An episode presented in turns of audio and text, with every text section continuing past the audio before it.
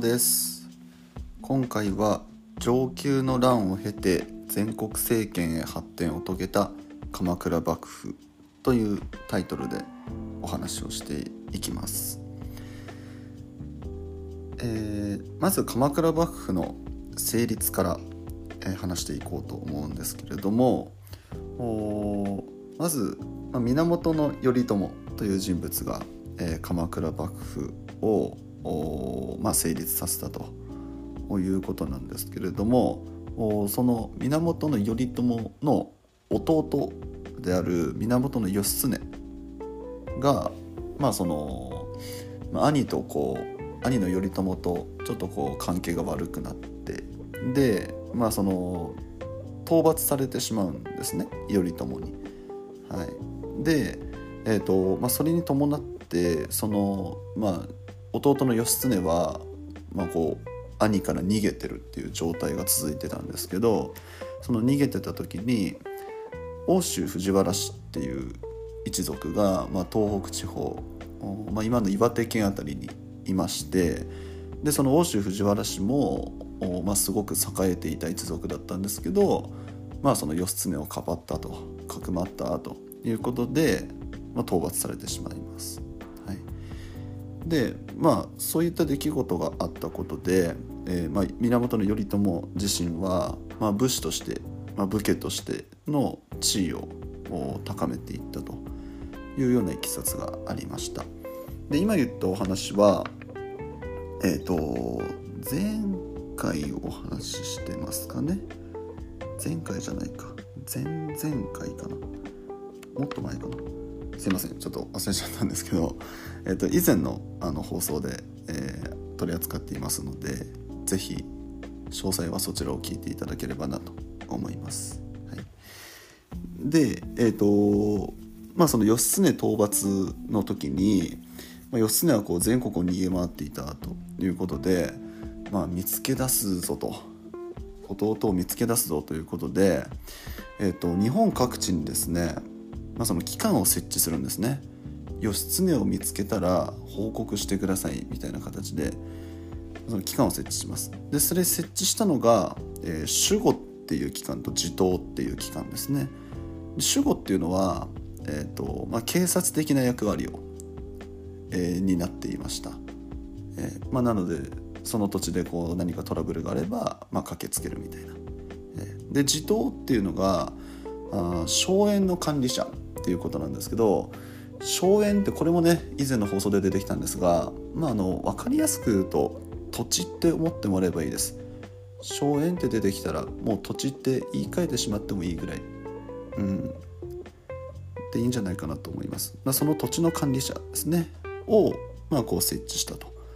いうことでまああの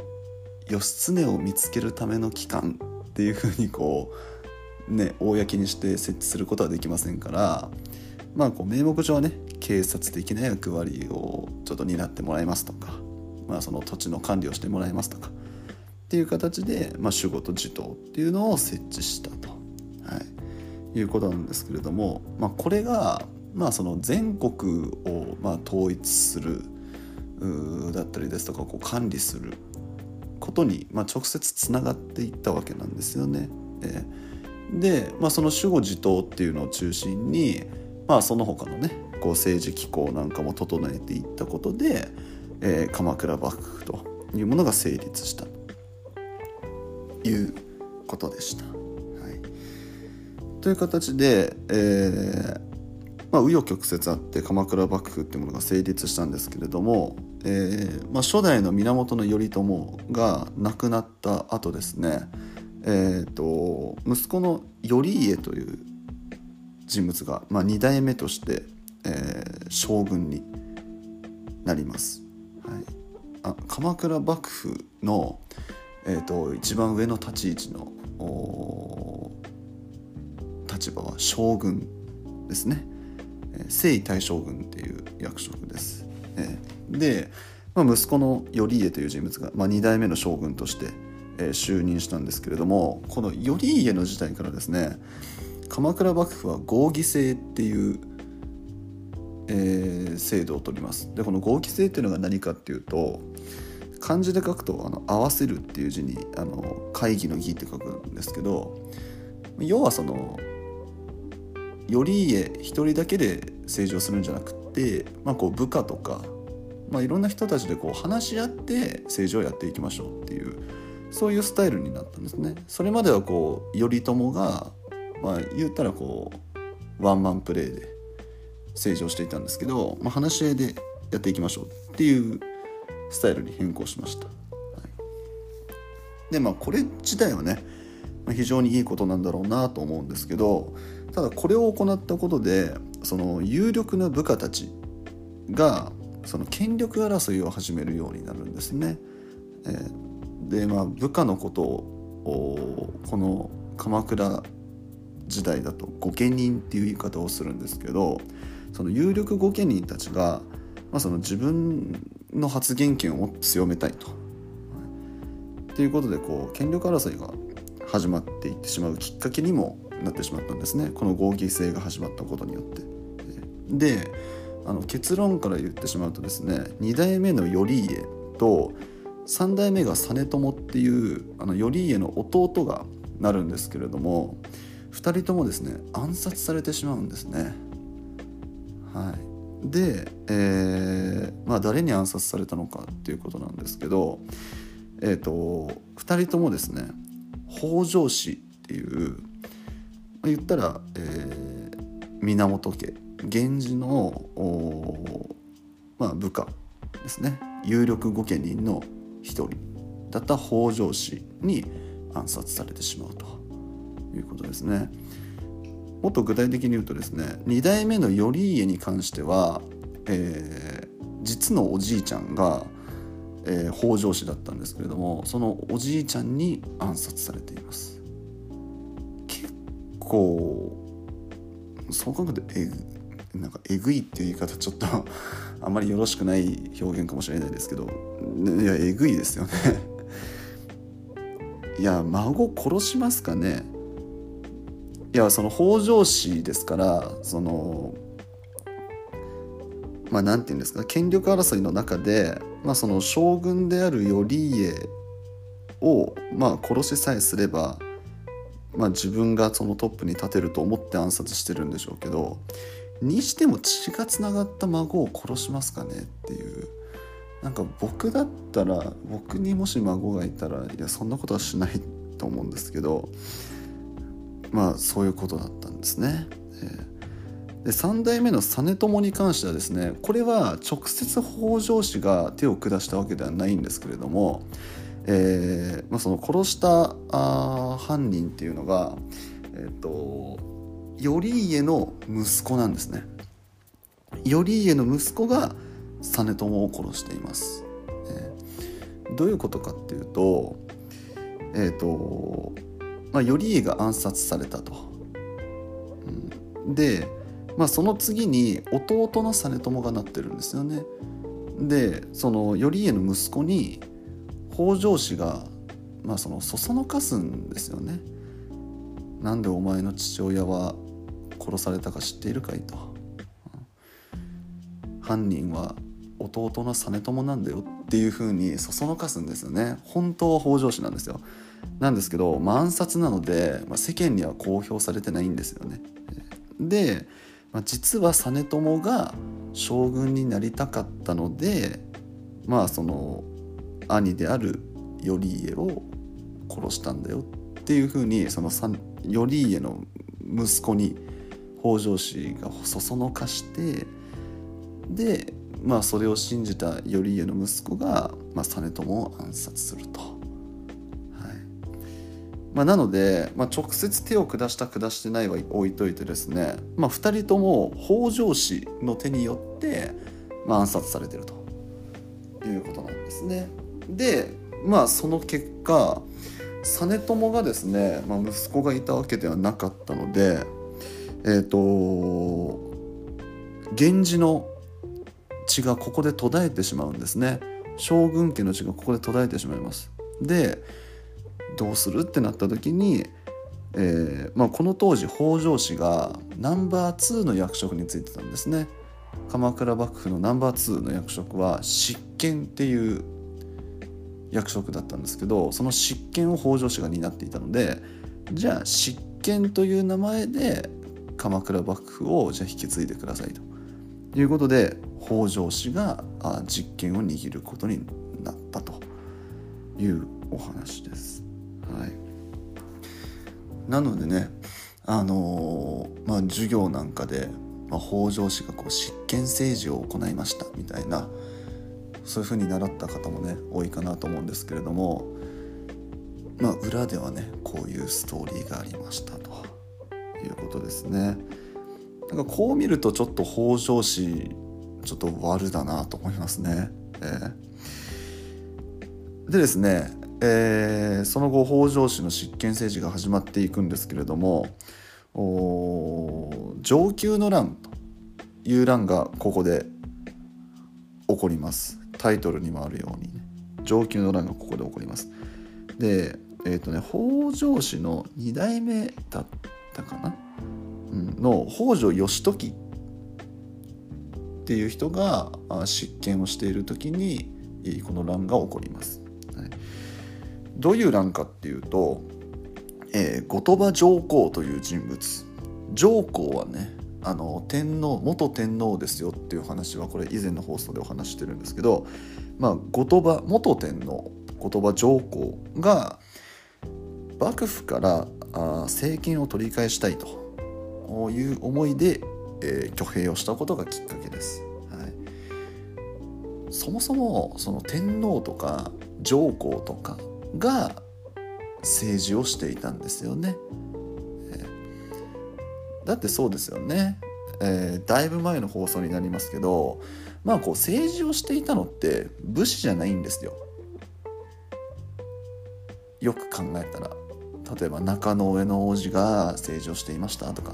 まあ、それが天智天皇になってでその後は誰々天皇が政治をやってっていうお話を、まあ、今までは僕の放送ではしてきたわけですよね。えー、それが、まあ、平清盛っていう人物がその急にものすごいスピードで活躍して、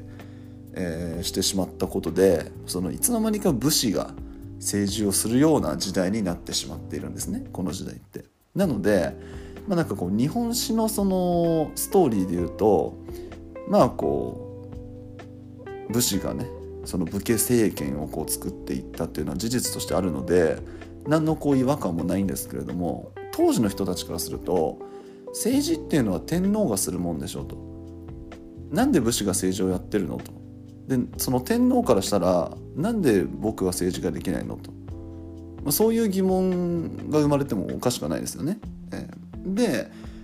まあその後鳥羽上皇は、まあ、ここがチャンスだと見たわけですよ。まあ、源氏の血はここで途絶えている。でまあ代わりに北条氏がやっているけれども将軍にはなっていない慣れてないんですね将軍にはなれないんです北条氏は。なんでかっていうとえっ、ー、と将軍征夷大将軍っていう役職は天皇から任命される役職なんですね。なので自分が征夷大将軍になります将軍になります幕府を開きますって言って開けるものでもないし将軍に就任できるものでもないんですよ。で北条氏は就任できなかったんですね。任命されなかったので北条氏は将軍にはなっていません、はい、っていうのがあって、まあ、鎌倉幕府自体がこの当時ちょっとぐらついてる。っていう状況だったのでそれを見た後鳥羽上皇は今がチャンスだということで上級の乱を起こしたということです。はい、だったんですがじゃいざあじゃあ戦争が始まって、えー、蓋を開けてみると、まあ、幕府軍が勝利を収めるんですね。でここでこう有名なエピソードが北条政子の演説ですね。北条政子っていうのはあの源頼朝の奥さんですね、えー、まあもちろん幕府側の方ですけれどもその北条政子がその後鳥羽上皇が攻めてきましたと。まあこうね部下たちに伝えるわけですけれども、まあ、その時にこう演説するんですね。ひるまずに一緒に戦いましょうと。幕府のために戦いましょうと。いいうことで、まあ、その幕府軍の士気が高まってで、まあ、幕府軍の勝利という結果で終わりました。はい、でえーと、ここで大事なのがその承久の乱が起こりましたで幕府軍が勝ちましたでこれも大事なんですけどそれによってどうなったかっていうのが非常に大事です。えまずその結果どうなったのかと言いますと、えー、朝廷よりも幕府の方が立場が上であるということが証明されてしまったんですね。えー、まあ立場が上というか、まあ、立場は朝廷の方が上なのかな、まあ、実力が幕府の方が上っていうのは確実になってしまったんですね。実際だって戦争してみたら幕府が勝ったわけですから天皇天皇たちがこう朝廷ですけれどもその朝廷よりも幕府の方が強いことが証明されたわけですよね。実際戦って、はい、まずそこが一つです。でもう一つはですねこの当時って鎌倉幕府って関東地方ぐらいあの辺のエリアしか統治してなかったんですね、はい、あのこれ結構こう認識違いが多いんですけれどもじゃあ鎌倉幕府成立しました。何々幕府が成立しました。っていうふうに聞くとじゃあその幕府が日本全国をじゃあ統治したんだね。っていうふうに思う方多いと思うんですけどそうではないんですね。そうではないです。あの、まあ、この当時幕府って日本で初めてなので鎌倉幕府って、いきなり日本全国をバチンって統一し始めることはできません。であのもちろん鎌倉ですから神奈川県ですよね、えー、だから神奈川県を中心に、まあ、大体関東地方ぐらいを、まあ、こう勢力圏としていたと。でそれ以外は朝廷、まあ、つまりその天皇が京都のいる京都にいる天皇が、まあ、日本を統治すると。いうようなこう認識を持ってもらえばいいかなと思います。はい、ただでその朝廷と、まあ、幕府が直接戦って幕府の方が強いというようなことが分かったのでその幕府の影響力鎌倉幕府の影響力っていうのが、まあ、その関東エリアだけではなくてなんならこう近畿地方とかもっと言うともう西日本全体にその影響力っていうのが広がっていったということなんですね。まあ今言ったお話が、まあ、タイトルにも申し上げましたけど承久の乱を経て全国政権へ発展を遂げた鎌倉幕府っていうのはそういうことなんですね。えー、で、えーまあ、これによってこう全国政権に鎌倉幕府は成長していきました。で、えー、その後ですね御成敗式目っていうのを制定するんですね。これもあの教科書の太字になるような重要なキーワードですけれども